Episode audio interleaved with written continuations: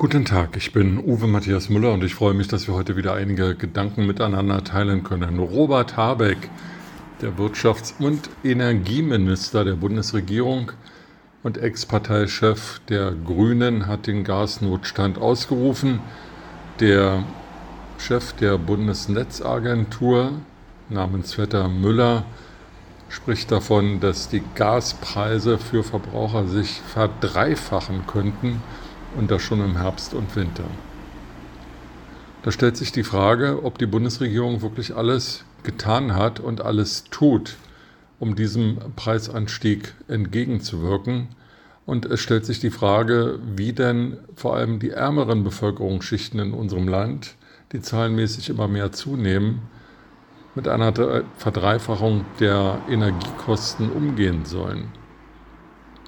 Natürlich kann der Staat nicht alles regulieren und natürlich reichen Wohlstand und Steuereinnahmen der Bundesregierung und der Länderregierung nicht aus, um für alle ein sorgenfreies Leben zu garantieren. Das wäre ja das bedingungslose Grundeinkommen und das Schlaraffenland, in dem Milch und Honig unbegrenzt fließen. Also das ist eine Illusion. Vielleicht wäre das sogar Kommunismus, aber auf jeden Fall ist es nicht Realismus. Aber die Frage darf doch wohl erlaubt sein, ähm, welche Verantwortung die Bundesregierungen übernehmen, die uns in diese Situation gebracht haben. Und der Verweis darauf, dass 16 Jahre lang Angela Merkel von der CDU Bundeskanzlerin war, hilft da nicht weiter. Denn von den 16 Jahren waren zwölf Jahre lang die Sozialdemokraten, die SPD, die mit Olaf Scholz jetzt den Bundeskanzler stellen, an der Bundesregierung beteiligt und innerhalb immerhin vier Jahre die FDP, die mit ähm, dem Bundesfinanzminister Christian Lindner heute ebenfalls in der Ampelregierung vertreten sind. Und die Frage stellt sich, wenn es denn stimmt, was Angela Merkel in einem Interview vor wenigen Tagen sagte, dass schon im Sommer letzten Jahres klar war, dass sich an der russisch-ukrainischen Grenze etwas zusammenbraute, wie weit denn ähm, die Vorsorge gediehen war. Hat man damals nur versucht, mit Putin zu reden und ein Gipfeltreffen, einen Fototermin zustande zu bringen? Oder hat man damals angefangen, Vorsorge zu treiben und Gas zu horten, beziehungsweise neues Gas äh, herbeizuschaffen? Hat man dafür gesorgt, zu prüfen, ob die Atomkraftwerke die jüngst abgeschaltet waren oder die kurz vor der Abschaltung standen, wieder in Betrieb genommen werden konnten oder länger laufen konnten? Hat man geprüft, welche Kohlekraftwerke oder welche anderen Energiequellen zur Verfügung stehen? Ich weiß es nicht. Darüber ist jedenfalls auch nicht zu lesen.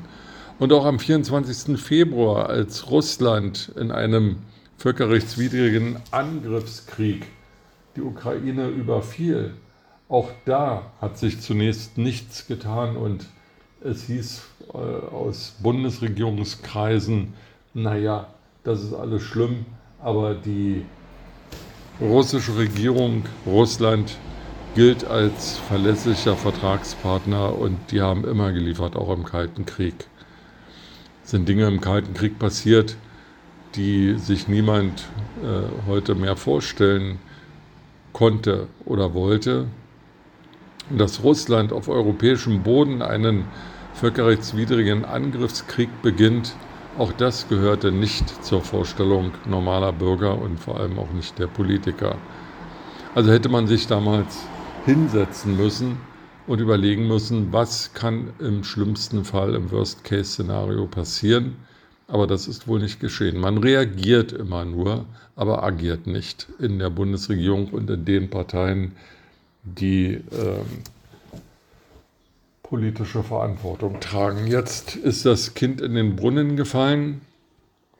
Die Gasstände sind zu gering, aber immer noch wehren sich SPD und Grüne dagegen, überhaupt nur über eine Verlängerung der Atomkraftwerke zu diskutieren.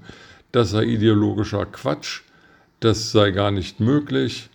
Äh, es gäbe viele Gründe, die dagegen sprechen, aber es scheint genauso viele Gründe zu geben, die dafür sprechen.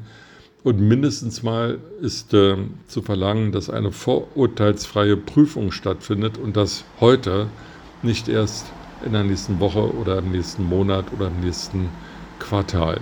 Heute muss festgelegt werden, wie unsere Energie zu sichern ist.